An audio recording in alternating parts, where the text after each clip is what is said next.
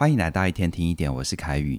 在进入今天的分享之前，提醒你一下，你下载了起点文化的 APP 了吗？你只要在 App Store 或者是 Google Play 搜寻起点文化，就可以下载我们的 APP。这个 APP 啊，你除了在上面可以听我们的日更内容之外，也可以听线上课程，非常的好用，非常的方便。欢迎你下载。提到节俭，你脑中浮现的是怎样的生活呢？是缩衣节食，日子过得苦哈哈，这不能买，那也不能买，很不自由吗？今天的内容，我来跟你分享一位学员的故事。或许你听完之后，对于节俭会有不一样的看法。我有一位学员，因为小时候家里的经济条件不是很好，生活过得比较苦，所以长大之后一直很努力，希望不要再过这样的生活。他在科技业工作，薪水很好，他可以想买什么就买什么，每年也都能够出国。在不刻意的省钱、控制花费的情况下，每个月都能够存个四五万，可以说是生活过得非常的滋润。一直到前一阵子，他因为生涯规划的关系换了一份工作，薪水硬生生的少了三分之一。原本每个月能够存四五万，现在却存不了钱。带着这样的困扰，学员加入了嘉颖老师的线上课程《理财心理学》。他跟我回馈，透过这一门课，他学到了两个对于理财很有帮助的概念，那就是心理账户跟负资产。我来跟你简单介绍一下这两个概念。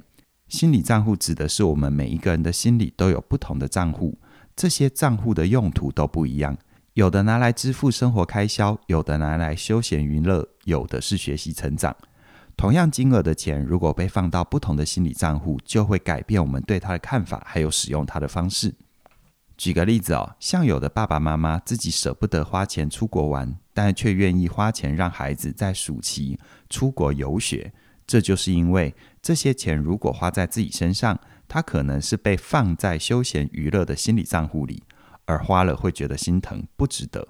但如果花在孩子身上，那就是教育基金的心理账户。再贵都值得。而负资产，简单来说，就是一个东西你买完之后，不是付完钱就没事了，它还要一直拿钱出来去养它，让你的荷包不断的失血。所以，当你买进了负资产，你的资产不但不会增加，还会一直缩水。举个例子，像车子就是典型的负资产，除了买车的钱之外，你还要付油钱、保养费，每年还要缴牌照税、燃料税。所以才会有那句话叫做“买车容易养车难”，这也是为什么很多大乐透的得主在中奖一段时间之后，奖金花完就算了，他们还变得比之前还要更穷，因为在他们中奖之后买了太多负资产的东西，像是豪宅、跑车、游艇、赛马之类的。带着这两个概念，学员重新检视了他的消费习惯，一直以来他没有记账跟做预算的概念。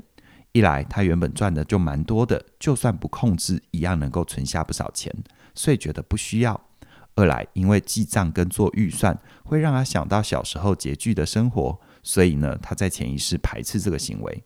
透过课程的引导，他看见自己对于金钱的限制性信念，慢慢的跟自己和解，也学会怎么处理自己跟钱的关系。他理解到记账的重点是让自己的用钱习惯从无意识变有意识。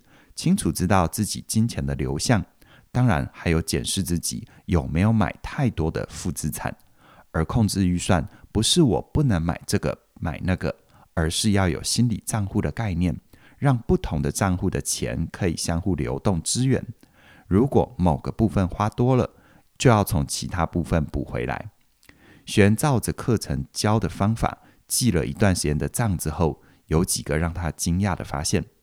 第一个。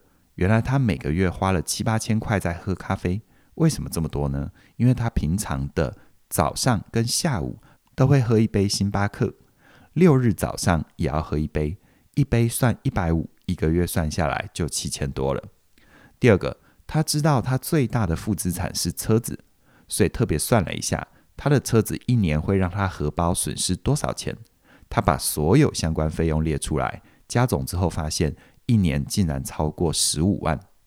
第三个，他每个月会花在衣服饰品上的费用，基本上都会超过一万块。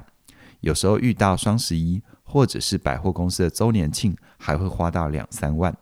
有趣的地方是，他买的衣服其实都不是名牌，单价也不贵，因为购买频率实在太高，所以加起来的金额也很吓人。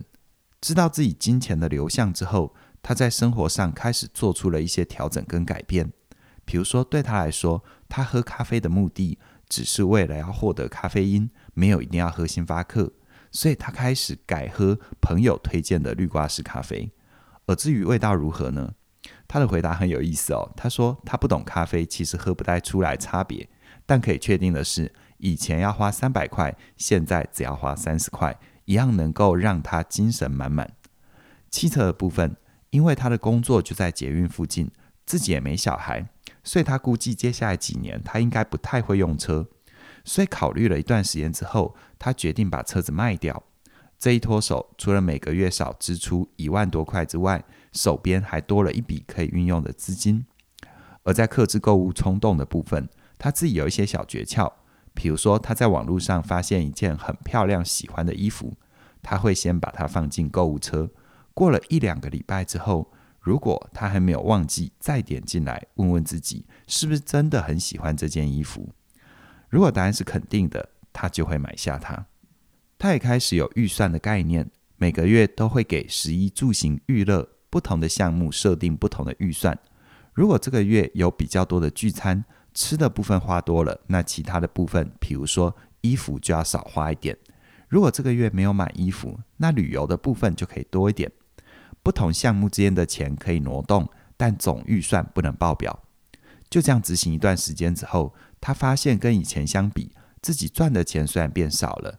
但能存下来的钱却没有变少，更重要的，他的生活并没有因此变得不快乐、不方便，反而因为适度的限制，他对生活更满意了。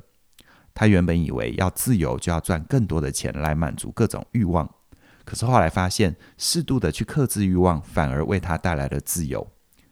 就像嘉玲老师在课程里的一段话：设定预算最大的功能，就是让我们过上有节制的人生。这样犒赏自己的时候，才会获得真正的快乐，才不会让大脑多巴胺中毒。也就是啊，你会需要用更多的物质来让自己有快乐的感觉。所以，对于节俭，他有了不同的体悟。他发现节俭不是省钱，不是买东西只买最便宜的，而是享受你所拥有的东西，享受它所带来的快乐。就像他以前买衣服，虽然买的价格都不高。但常常会买一堆，把衣柜塞爆。但很多衣服可能穿个一两次就不穿了，根本没有好好享受那些衣服带给他的快乐。但现在虽然买的衣服变少了，但因为每件衣服他都会先思考一段时间，确定自己是真的喜欢、真的需要才买，所以买了之后也会特别珍惜，经常的去穿它，享受衣服带给自己的美好。而如果你也想要跟他一样，在金钱这个议题上有更多的前进，欢迎加入嘉玲老师的线上课程《理财心理学》。会有这门课程，是因为嘉玲老师在实务工作里，他看见很多人深受金钱这个议题的困扰。这些人从月薪三四万到月薪三四十万都有。在抽丝剥茧之后，嘉玲老师发现，那些会在金钱议题上卡住的人，都跟原生家庭所带来的信念有很大的关系。如果没有觉察破除这些限制性的信念，那么赚再多钱都没有办法解决问题。所以这门课会先从原生家庭出发，带你看见家庭是怎么影响你的金钱观，它是帮助了你，还是阻碍了你去活出你想要的生活。课程呢，也会提供各种有科学实证的方法。教你如何在不省生活品质的前提底下去省下钱，如何花钱才能够越花越幸福，而不是越花越空虚。最后跟你分享一个好消息：从即日起到十二月四号，理财心理学跟成为你想要的改变这两门课程，加入任何一门课程都可以享受两百元的折扣，而同时加入这两门课程可以享受六百元的折扣。也就是以五千五百元加入这两门课程，这是非常优惠的哦。详细的课程资讯在我们的影片说明里都有连结，期待你的加入。那么今天就跟你聊这边了，谢谢你的收听，我们再会。